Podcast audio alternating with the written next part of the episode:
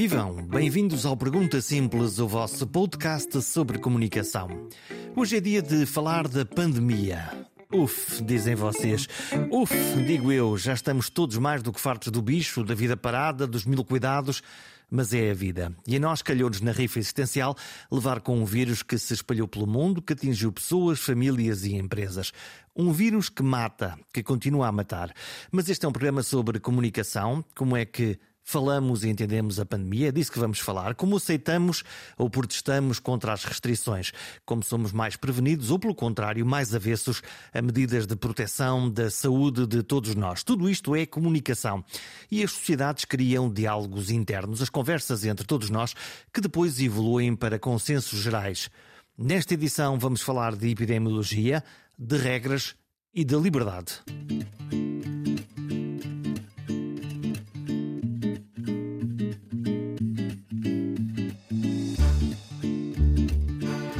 As televisões, as rádios e os jornais encheram-se de especialistas, de pseudo-especialistas, de bons falantes ou de simples oportunistas. Todos seguiram a maré da pandemia para aproveitar as luzes dos focos mediáticos. E este fenómeno fascina-me. O simples facto de existir uma câmara ligada, um microfone apontado ou um ouvido atento de um jornalista gerou uma torrente de explicadores, de opinadores ou, na pior das hipóteses, de manipuladores da opinião pública. Deixem-me separar estas personalidades em dois grupos principais. Aqueles que tenham um saber da área de que estão a falar ou próximo das áreas sobre as quais dão respostas públicas e aqueles que têm exposição mediática gratuita e permanente e, por isso, aproveitam para falar da espuma dos dias sem saber grande coisa daquilo que estão a falar. Há ainda uma outra divisão, os que apenas querem encher o ego e a vaidade pessoal, com pós de maquilhagem e luzes fortes, e os outros que usam o espaço para distorcer, manipular ou criar percepções falsas nos receptores das mensagens. Excluo de todos estes grupos, claro está, aqueles que sabem mesmo daquilo que estão a falar, porque estudaram, porque pensaram sobre os temas. Pensando nisto tudo, decidi telefonar um dos mais conhecidos, reputados e sabedores da arte da saúde pública, da defesa da saúde pública. E como sabemos que estamos a falar com um sábio, bom, além do reconhecimento dos pares, da produção científica e do trabalho feito ao longo dos anos, há uma característica da linguagem principal. Eles dizem muitas vezes a frase não sei. O que me gera desde logo a vontade de perguntar então e quem é que sabe? Falei com Henrique Barros nesta edição. Ele dirige o Instituto de Saúde Pública da Universidade do Porto. Passa a vida a explicar aos decisores políticos como atuar em situações como a atual pandemia. E eu carreguei-me de otimismo na esperança de que, mesmo na crise em que estamos a viver, pudesse haver qualquer coisinha boa para aproveitar. Mas parece que não. Então podemos começar por aqui, eh, professor Henrique Barros. Uh, afinal, a pandemia ainda trouxe coisas boas? Não, nenhuma coisa boa. nada, não trouxe é, nada bom. Nada de bom. Aliás, é, e, e mais, digo é claro que isto não é uma. Não, não, eu não tenho nenhuma, nenhuma, nenhum conhecimento, nem nenhuma capacidade especial para afirmar isto, é uma coisa meramente impressiva. Mas eu, eu sou dos que penso eh, que as crises não são oportunidades. Eh, nós devemos inventar as oportunidades, devemos criá-las, controlando-as. As crises uh, são, no mínimo, um, uma enorme desvantagem. Também é uma coisa que é verdade, que as pessoas esquecem muito. Quando nós vamos à etimologia, vamos à raiz grega da palavra crise, ela o que quer dizer é decisão, é decidida. Portanto, os momentos críticos são momentos extraordinários de decisão. Nesse sentido, podem ser vistos como coisas boas. Mas, mas não é essa a, digamos assim, a, a ideia generalizada, a, o entendimento generalizado. E para nós, na medicina, crise tem uma, ainda tem uma, digamos, uma dimensão mais particular, pois nós falamos sempre de uma crise de asma, falamos de uma crise epilética, ou seja, são de facto momentos de, de, de corte, de ruptura, de, de grande dificuldade, e é dessa maneira, inclusive, que a parte das pessoas as vê. E, portanto, são coisas, mas... é um baixio, quer dizer, não estamos a falar de uma. Isto é, dizer que a crise é uma oportunidade é uma, é uma bela desculpa como, como, eh, como, como outra qualquer. É, uma, é pior que uma desculpa, é, é, é, uma, é uma diminuição da relevância do problema. E para mim, que cada dia sou menos médico no sentido clínico do termo, deixei de estar em frente a pessoas e passei a, a, olhar mais não para cada pessoa individualmente, mas para o conjunto das pessoas, para as populações, é? que é o que faz a saúde pública, é, é particularmente preocupante porque tende a, a fazer-nos esquecer que nós podemos controlar as coisas, podemos preveni-las, podemos preparar-nos e podemos e devemos saber, saber evitar as crises uh, uh, nesse sentido, não é? E, um, e, e, portanto, as crises são vistas como acidentes. Uh, quase todos nós fomos e ainda continuamos um pouco a ser educadas na ideia de que um acidente é, um, é, um, é um azar, mas os acidentes previnem-se. E, e, quanto mais educada e mais uh, organizada uma sociedade, menos ela tem acidentes. É? Esta pandemia, uma coisa que nos ensinou é que definitivamente a última coisa do mundo que ela é é controlável. Nós uh, uh, aprendemos todos os dias que a pandemia vai escolhendo os seus caminhos e nós vamos tentando defender para um lado ou para o outro. Sim, embora nós sabemos que numa uma numa doença infecciosa, uh, há um jogo entre o agente microbiano e os seus hospedeiros. Neste caso, nós, as populações humanas. E esse jogo é fundamentalmente, um, ehm, digamos, a capacidade de garantir que o programa, aquilo que está na biologia, na genética, por um lado do vírus, por outro lado das pessoas, neste caso, uh, consegue seguir o seu caminho. O programa do vírus é replicar-se, é multiplicar-se. E por isso ele precisa das células humanas.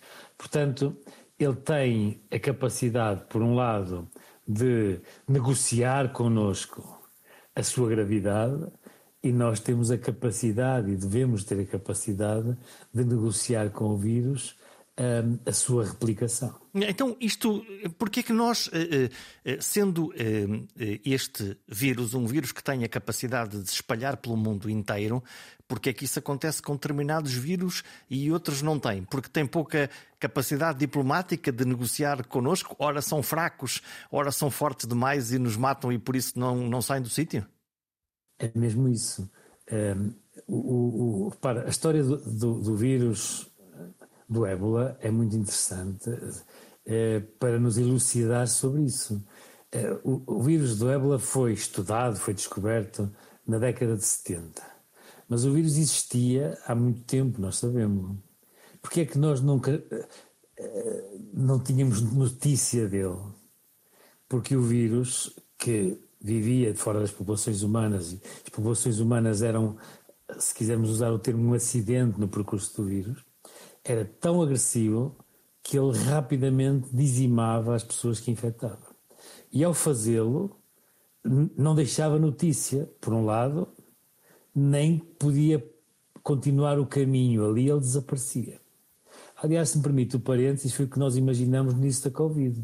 Foi que acontecesse alguma coisa, como o que aconteceu com a, com a, a epidemia de SARS eh, em 2002, 2003, que foi extraordinariamente agressiva e ao fim de pouco mais de 8 milhares de casos, o vírus como que desapareceu. E nós conseguimos perceber porque é que esse vírus em particular desapareceu e em comparação porque é que este que roda aí há dois anos afinal se mantém eh, com tanta uh, energia de contágio entre, entre nós, seres humanos? Eu ia ter, a, a, digamos, o despautério de dizer não, não conseguimos, mas é melhor dizer não, eu não consigo. é, mas mas deixe-me fechar a história uhum. anterior do ébola. Vamos embora. É que como é que nós chegamos ao ébola? É que por acaso, e é verdadeiramente um acaso, é, uma das pessoas afetadas numa dessas aldeias remotas do que é hoje a República Democrática do Congo é, era uma, uma freira eh, belga eh, que se apercebeu da gravidade da situação e tentou e conseguiu correr até um lugar onde havia, sair daquela, daquela pequena aldeia onde estava a, a, viver e a trabalhar e encontrar um local onde havia um hospital. ela já não sobreviveu. Mas como ela contactou com esse hospital, foi possível fazer uma colheita de sangue. E essa colheita de sangue viajou até à Bélgica e foi parar ao Instituto de Medicina Tropical de Antuérpia. E foi a partir daí que, que começou o ciclo de procurar qual era o agente que estava nesse sangue e foi assim que se chegou à descoberta do, do, do ébola. Repara, eh, este vírus poderia até já existir, seguramente que existia, não, até pode eventualmente ter afetado algumas pessoas singulares, mas não houve notícia dele até que ele atingiu um conjunto grande da população e, e, e foi identificado. Um, nós não, não sabemos por, como é que se faz esse jogo. Uma das formas que nós sabemos é uma interpretação darwiniana, que tem em conta a teoria da evolução. Há interesse no vírus e há interesse nos hospedeiros em encontrar um equilíbrio, eh, uma, uma espécie de sinergia que seja útil a ambos.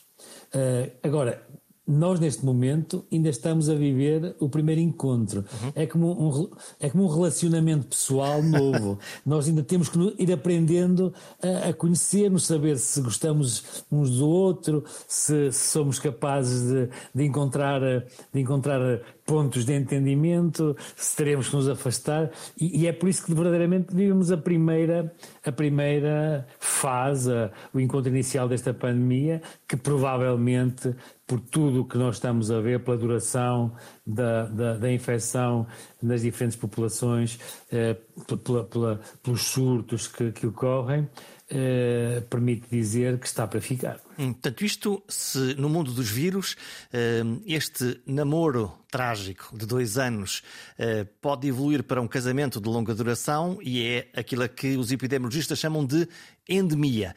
A pergunta que se me ocorre sempre que é porquê que um vírus, quando aparece, é tão agressivo, tão mortal, tão difícil, tão nos mete medo, e porquê que depois, quando ele se normaliza, esse tal casamento de, longo, de longa data, já o passamos a olhar como quase um. Ah, sim, é uma gripe, é uma constipação, é uma pneumonia.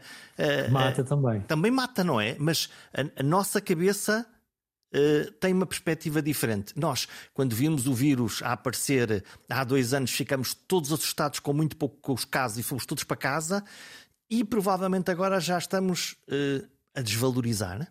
Um, bom, há muitas questões aí. Olha, a primeira, uh, quando estava a, desenhar essa história, faz-me lembrar uma, uma tira cómica do, do, do grande Quino, do, do, pai da, da, da Mafalda, um, que ele brincava com isto já há muitos anos, há décadas, uh, dizendo: bom, os as bactérias, os, micro, os micro-organismos são piores na, quando aparecem. Porquê? Porque eles gozam da vantagem da surpresa.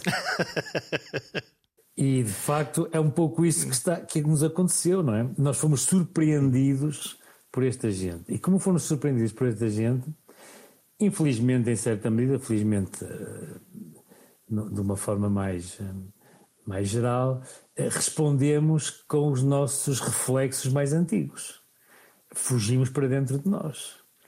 Um, claro que há algo de tolo nisto, não é? Porque os vírus atravessam janelas, os vírus não têm, não têm, uh, não conhecem fronteiras, por isso é que a forma de gerir a mobilidade das pessoas uh, tem que ser mais inteligente do que era há 400 ou 500 ou 600 anos. Mas nós realmente reagimos de uma forma uh, indo buscar o que é mais primitivo em nós, não é? Que foi o fecharmos. E, que, é, mas que ao mesmo tempo é inteligente, porque como isto é um agente que se transmite de pessoa a pessoa, se eu me fechar e não contactar com ninguém, não corro riscos. Mas é impossível o... viver assim para sempre, não é? Ora bem, esse é que é o jogo, é, esse, esse é que é o desafio principal neste jogo, é conseguir viver com, com, com essa visita que, se, que entrou dentro das nossas casas. É? Aliás, é, é, é interessante nós lembrarmos de, novo dos étimos gregos e, e, e desculpe-me esta espécie uh, sem nenhuma, sem, sem qualquer uh, presunção dessas de, de, erudição linguística que não tenho, uh, voltar à, à, etimologia, não é? Epidemia uh, traduz-se mais diretamente, em geral, como algo, o épio sobre, demos a população, é algo que, que cai sobre uma população. Mas se formos à finura mais linguística, quer dizer algo que visita. E pelo contrário, endemia, não é? Que mais, utilizamos mais diretamente dizendo que está uh, dentro da população, quer exatamente dizer algo que vive connosco. Um, e, e, no fundo, quando Jorge falava nessa passagem da pandemia à endemia, é realmente encontrar as condições para que alguém que nos visitou passe a ser uh, uma das pessoas da nossa é a visita de casa. Da, nossa família. Hum, é mais que visita de casa. Agora, na realidade, não, mas na realidade uh, tem toda a razão. Porque a forma como ele vai ficar é como uma visita de casa. Provavelmente vai-nos visitar todos os anos, como acontece a gripe, quando chega o frio, e nós temos esse amigo. Uh, que desapareceu durante o tempo quente e que reaparece na altura do frio. Só que nós agora já, já o conhecemos melhor.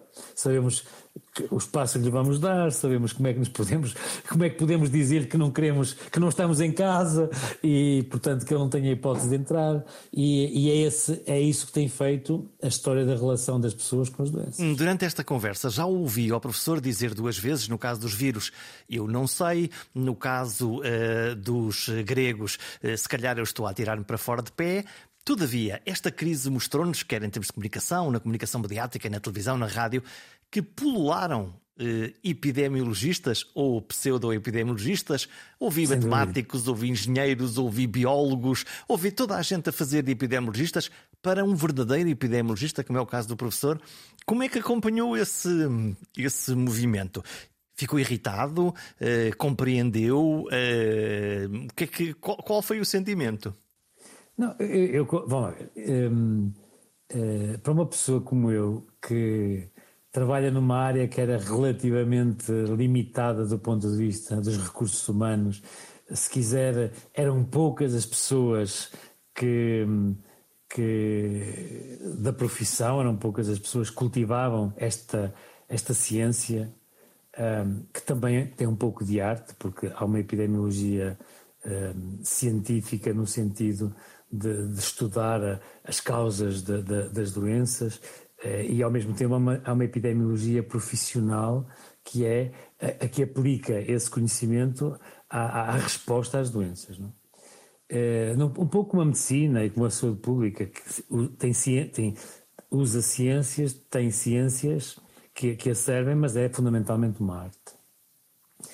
Mas um, era uma área hum, estranha, eu costumo brincar com isso, pertenço a uma geração eh, particularmente em Portugal, mas um pouco por todo o mundo, em que eh, a epidemiologia era vista pelos médicos como, ou os epidemiologistas eram vistos pelos médicos eh, como uma espécie de, de matemáticos e pelos matemáticos como uma espécie de médicos, ou seja, eram alguém que estava numa fronteira e como sempre quem vive nas fronteiras tem a vantagem de conhecer dois mundos, mas tem a desvantagem de não ser verdadeiramente visto como pertencendo a nenhum deles. Eh, felizmente, hoje em dia, desculpe-me este parênteses, cada vez mais nós percebemos que eh, a verdadeira inovação, a verdadeira novidade, o verdadeiro crescimento eh, faz-se nestes interstícios entre entre, entre as ciências formais, porque essas acabam por ser depois muito burocratizadas. Portanto, para um tradutor, eh, neste caso, cabia-lhe explicar medicina aos matemáticos e matemática aos médicos. Medicina, exatamente. uh, e, e, mas, mas aquilo que diz é verdade, percebe? Isto, é, mas é um, isto aconteceu um pouco por todo o mundo. As pessoas a opinarem sobre estas uhum. coisas. Agora, há uma coisa que eu diria que é particularmente grave é que, uh, uh, por um lado, tem um certo sentido daquilo que se chama a pós-modernidade, ou seja, uma, um, um, relativismo quase absoluto, a, a ausência, uh, uma espécie de, de, de esgotar da, da, da, da diferença entre o que são os factos e o que são as opiniões, entre o que, entre o que é verdade e o que não é verdade, o que é verdadeiramente mentira. Mas irritava ou é, divertia-o? Uh, a maior parte das vezes divertia-me, muitas vezes irritava. Mas repare, irrita-me não por mim, que, que, verdadeiramente estou no crepúsculo da minha vida profissional, mas pelo que isso significa daquilo a que permite-se o termo, por exemplo, para um médico, ou para um engenheiro, ou para um arquiteto, é o exercício legal da profissão. É que ser epidemiologista, e nesse aspecto Portugal é um país muito pouco desenvolvido, ficou muito parado no tempo, muito mal, uh, nisso e noutras coisas, como nós sabemos, entre os países ricos é dos menos, dos menos um, uh, dos que ficam mais parados, provavelmente até na riqueza do seu esplendor antigo e, e, só já vive do reflexo, não é? Como, como uma estrela que já morreu, mas continua a iluminar. Uh, ou a luz continua a chegar, apesar de tudo, mas já não emite mais.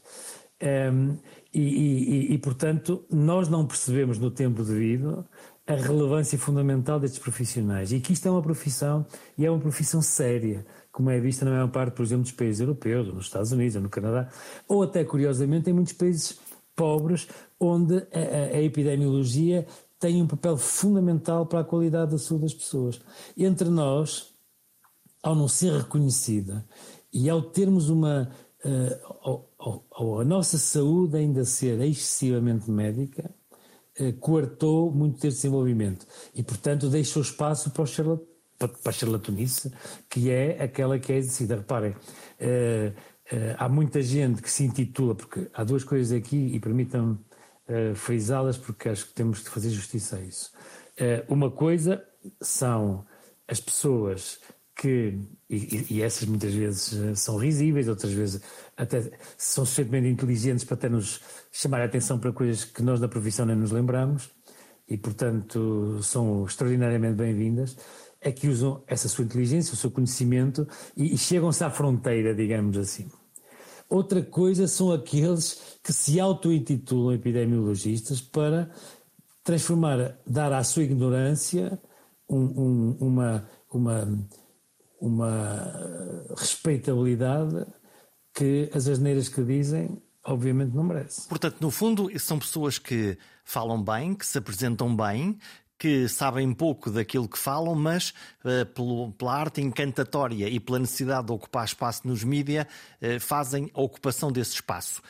Qual é o impacto deste tipo de informação ou de subinformação para o público que ainda percebe muito menos ainda do que eh, estas pessoas que têm, detêm uma autoridade porque apareceram na televisão, porque apareceram na rádio, porque falaram aos jornais?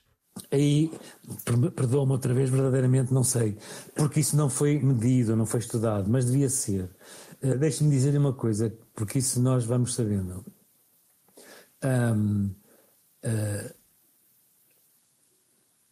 Tem-se confundido duas coisas que convinha que verdadeiramente compreendêssemos.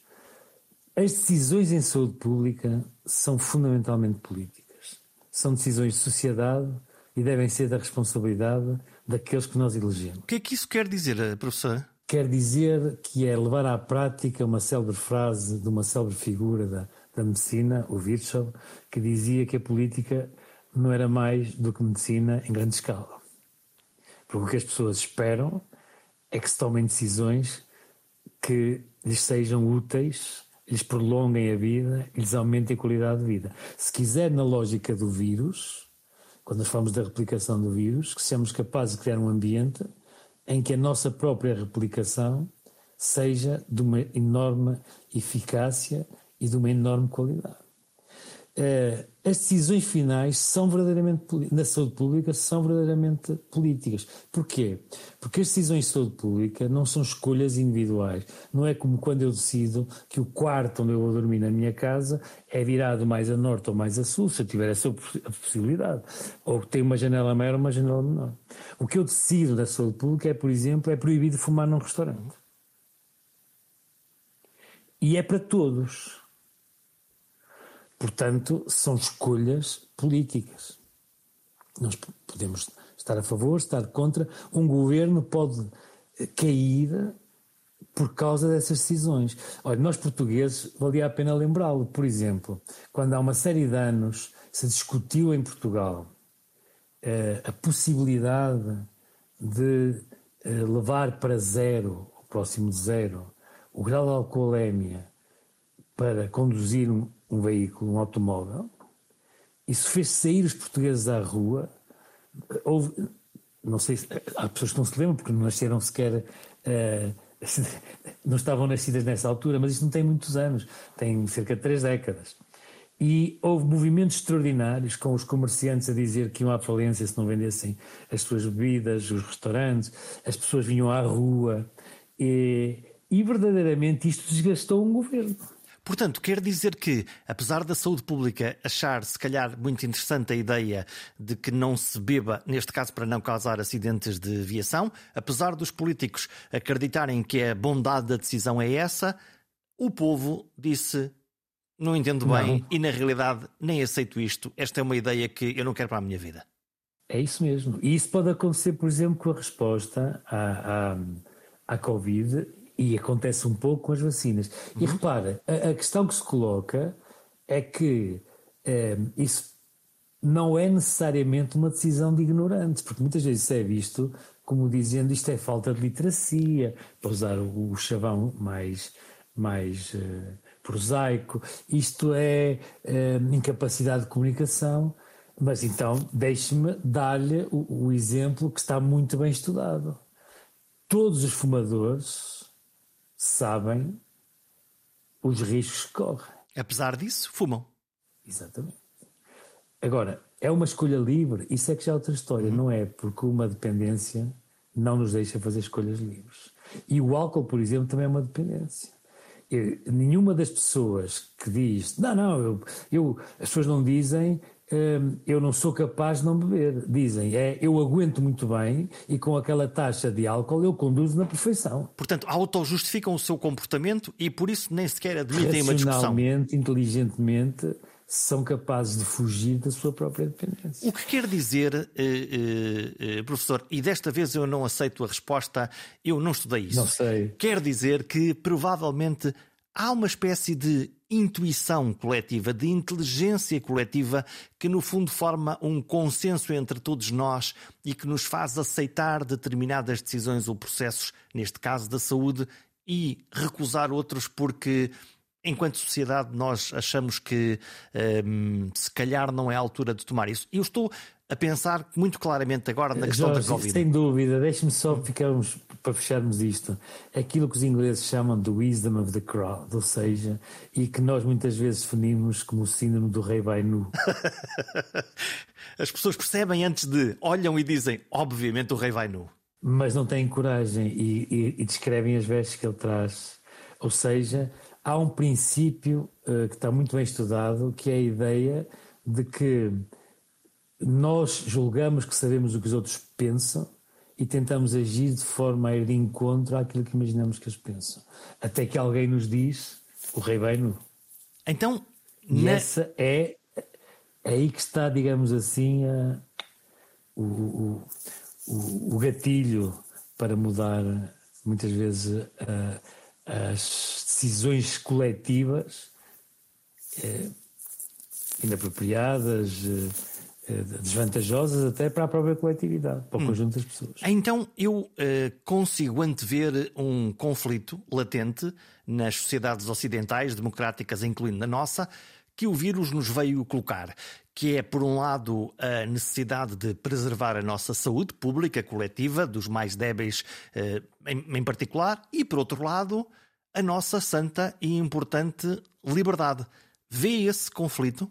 Esse conflito existe, objetivamente. Repare, quando nós, quando nós dizemos você não pode vir jantar a este restaurante se não mostrar o seu passo sanitário, quando nós dizemos você não viaja se não trouxer um teste negativo, estamos a, a colocar limites novos à, à nossa capacidade de, de mobilidade. E repare, a, a mobilidade das populações um, é provavelmente reconhecida como um direito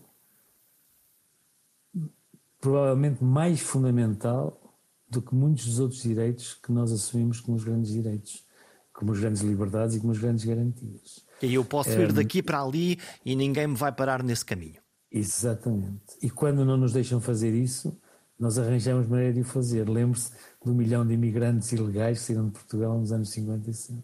Que não podiam ir e foram. Exatamente. Ou então nós, no, quando uh, se ditou o primeiro confinamento, que não podíamos ir beber ao café, ao café que estava fechado e que não se podia vender, e se calhar muitos de nós fomos. Olha, ou uma coisa mais interessante, se quiser, e muito típica deste tripeiro com que está a falar, que foi quando houve a célebre crise, uh, que foi talvez uma das grandes crises, digamos, da, das últimas décadas uh, da, da, da, variante Creutzfeldt-Jakob, a, a, chamada doença das vacas loucas, não é? Uh, quando foram proibidas as tripas à moda do Porto. E então? E elas eram comidas na, nas partes de trás dos restaurantes, um pouco como os, os americanos nos seus speakeasy iam beber uh, álcool durante, em plena uh, lei seca. Portanto, a maravilhosa uh, forma humana de viver também cabe uh, ao professor. Gerir o risco, rapaz. Isto é fundamentalmente Isto é gestão de uma risco? coisa que nós nos esquecemos, é gestão de risco. Um, esta, esta é verdadeiramente a gestão do risco, que muitas vezes é, é, é idiota, porque nós nem sabemos verdadeiramente uh, qual é a dimensão do risco que estamos a correr. Mas é tão difícil comunicar estamos, o risco, não é? Julgamos que estamos ao volante, não, às vezes não se sabe, por isso simplesmente. Julgamos que estamos ao volante, digamos assim, não é? Eh, repare, isso é uma coisa que se diz muitas vezes, né? as pessoas têm medo de andar de avião, quando se vai procurar perceber porquê, uh, uh, muitas delas a explicação final que têm é como não são elas que estão no comando, não se sentem seguras. E, e, e nós às vezes fazemos de conta que, que, sabemos que estamos no comando e não estamos, e portanto corremos riscos desproporcionados, idiotas, como há pessoas que, pelo, pelo oposto, hoje em dia isso nota-se muito, não querem correr, ou imaginam que é possível, não correr nenhuma espécie de risco. Foi isso que tem sido uma dificuldade grande na gestão desta pandemia. Hum, já agora, eh, se no caso do, da vacinação tudo correu francamente bem nas, nas pessoas mais velhas e por aí abaixo, até mesmo uh, uh, aos miúdos a partir dos, dos 16 anos, uh, dos 12, as coisas correram com alguma tranquilidade. Quando chegamos às crianças entre os 5 e os 11 anos, o consenso, neste caso dos pais, que têm que tomar a decisão, não foi tão eh, imediato e quase se dividiu, pelo menos até agora, por meio-meio. Uh, o que é que aconteceu aqui? Não percebemos que era importante ou a nossa percepção de risco, neste caso dos pais, imagino que das mães em particular, uh, tenha ah, isso, defender. Isso é efeito de género, sei. Quiçá? Não, é... não, não, não concordo consigo. O que aconteceu foi que, é, e lamento dizê-lo, mas não, mas é aquilo que eu penso, é que é, houve um movimento muito forte da parte de muitos pediatras no início que de, muitos deles depois perceberam que não estavam verdadeiramente a comunicar aquilo que queriam comunicar e mudaram completamente a, a sua posição e eu não só louvo isso como uh, penso que foi de uma extraordinária sabedoria uh, que criaram uma enorme dúvida e uma dúvida completamente injustificada. Os pais não foi com os seus conhecimentos, com a sua uh, por um exercício individual, seguro, eh, denso de pensamento. Foi muito porque pressentiram que lhes apareciam figuras que podiam ser figuras-chave, figuras determinantes, figuras, ehm, figuras uh, uh, identificáveis e com que se identificassem, que lhes levantaram insegurança. Portanto, criou-se um halo de dúvida a partir desse momento e, um e esse processo depois não foi controlado, independentemente esse, depois das pessoas depois mudarem é de opinião. Depois é incontrolável. E nem é preciso entrar aqui aquilo que se chama hoje em dia a infodemia ou infodémico, uh, uh, uh, digamos assim, a, a, epidemia de mentiras, não é? Um, ehm, repara, todas as pessoas habituaram-se à ideia de que era frequente, e infelizmente isso é verdade, que em muitas circunstâncias os médicos tinham opiniões distintas sobre o que fazer. Uhum. no limite, algumas das pessoas mais instruídas, mais e ao mesmo tempo também mais brincalhonas, dizem que às vezes quase parecemos uh, advogados, que, que temos um, um, uma boa resposta para cada cliente. É? E diferente, não é? E contraditória que Boa diferente, claro, exatamente. Oposta até. Uh, que para um que diz que se deve fazer de uma maneira, arranjamos um que diz que deve de uma maneira diferente.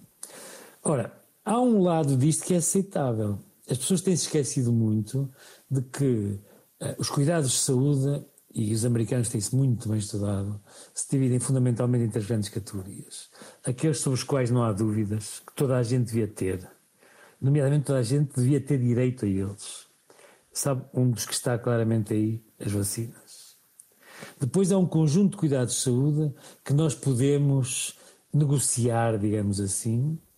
Uh, nós, uh, aqueles que vamos ser uh, os receptores desses cuidados, com quem os fornece. Porquê? Porque não há certeza de qual é a melhor forma de fazer as coisas. E deixe-me dar-lhe um exemplo do meu passado de gastroenterologista. Quando uma pessoa tem aquilo que se chama vulgarmente pedras na vesícula, quando tem uma litíase biliar, há pessoas que pensam, bom, o melhor é operar e tirar as pedras daí antes que haja uma colecistite. Há pessoas que pensam, não, a relação risco-benefício não justifica. Se amanhã tiveres uma colecistite, depois opera-se. E ainda não há verdadeiramente uma resposta inequívoca para isto. Portanto, e cada doente ou cada coisas... cliente terá a sua resposta conforme o médico tiver na altura Exato, e conforme a tendência. E, o que deve é negociá-la com o seu médico. E ele que lhe explique isto e a pessoa escolhe. Repare que na primeira parte a, a lógica da escolha não é por falta de conhecimento é, depois, é uma decisão pessoal. Eu sei, eu sei que eu sei o que é que aquilo faz, sei para que é que serve, mas eu não quero. É uma coisa diferente de eu dizer, bom, como eu, talvez possa ser assim, talvez possa ser de outra maneira. E finalmente, a imensa maioria dos cuidados de saúde não tem nenhuma base de conhecimento. Eu garanto-lhe que nenhum endocrinologista, o melhor do mundo, é capaz de dizer quantas vezes por ano um doente diabético deve consultar o seu médico. Não há informação não há, para utilizarmos o chavão, não há medicina baseada na evidência para responder a isto. Portanto, Portanto vamos estabelecendo uma intuição e uma prática. Você vai lá todos os meses. Se houver poucos, não, é pior do que isso, é baseada na oferta. Hum. Se houver muitos endocrinologistas, você vai muitas vezes lá porque tem gente para falar consigo. Se houver poucos, vai menos vezes. Portanto, é Mas a lei da oferta. Se, se nós oferecermos é mais no sistema de saúde, há maior procura. Exatamente. É, e repare, é, é, devemos pensar isto, e julgo que esta, que esta tipologia é, é consensual, não é? São, são as três coisas com que nós vivemos. Aquilo que sabemos inequivocamente, aquilo que ainda não sabemos bem, mas já sabemos poderá ser para um lado ou para o outro. Eu dou-lhe um exemplo para a vida das pessoas que é muito interessante, que é exatamente qual é a melhor idade para começar um rastreio de cancro da mama, por exemplo. Ninguém é, pode haver opções diferentes, há, há, argumentos a favor de uma e há argumentos a favor de outra. E há aquele conjunto de medidas que nós fazemos eh, porque sempre fizemos, porque podemos fazer, mas ninguém é capaz de dizer porque é que fazemos assim. E também imagino que ninguém depois diga que é melhor não fazer para não arriscar que mais tarde se descubra que se parou uma prática certa. Portanto, é este balanceamento. Eh, mas aí é pior do que isso e Jorge compreenderá isso melhor que ninguém por uma parte da sua profissão. Um, há em todos nós uma lógica de ligação à saúde eh, e aos cuidados de saúde, melhor dizendo, que tem uma dimensão de consumo. Uhum e que está relacionada com a desigualdade social. E, portanto, nós, no íntimo de nós próprios, somos sempre levados a pensar: será que não me estão a fazer isto? Será que não me estão a dar isto?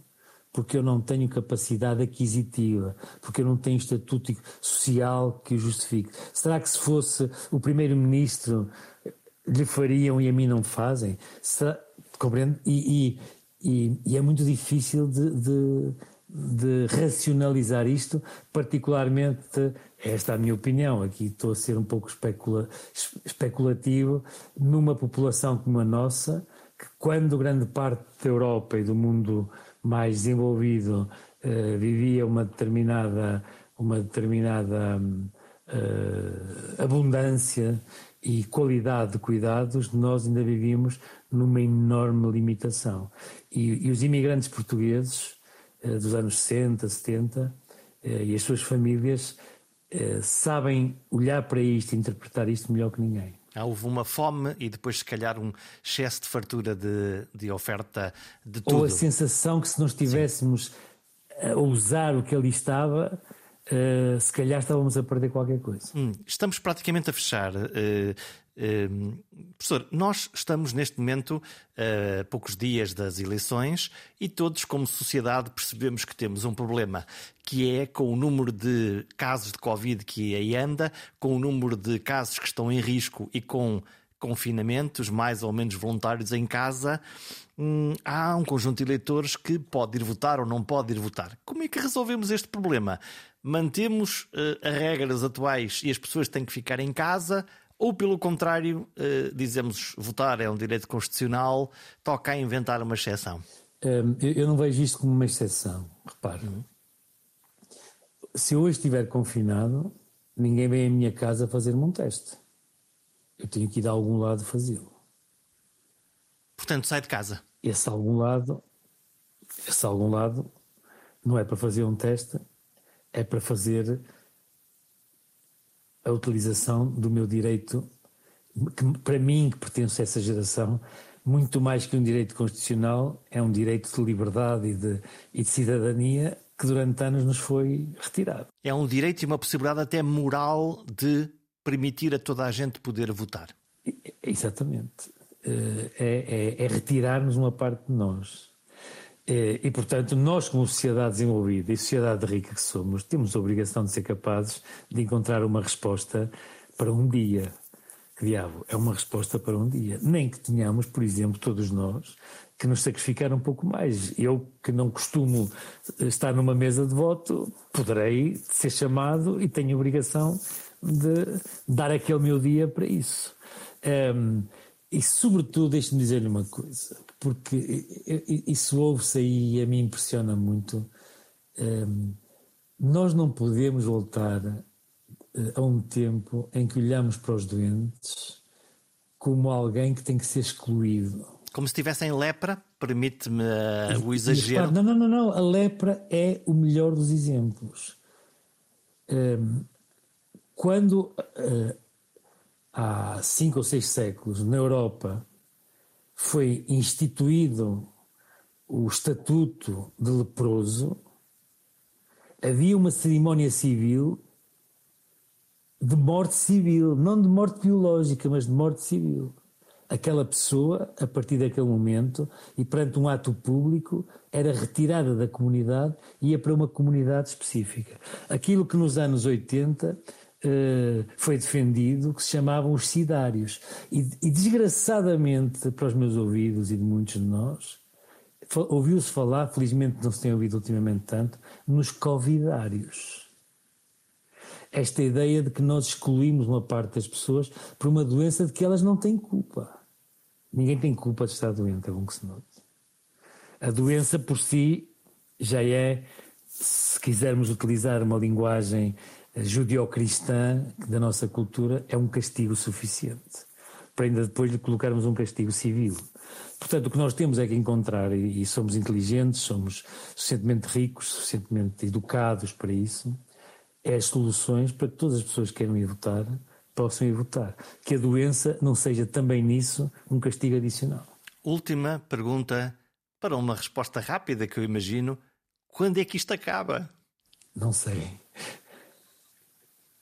Não sei, nem isso que ninguém sabe. Se nós fizermos a analogia com a gripe, estaremos a chegar um pouco ao fim desta primeira história, digamos assim.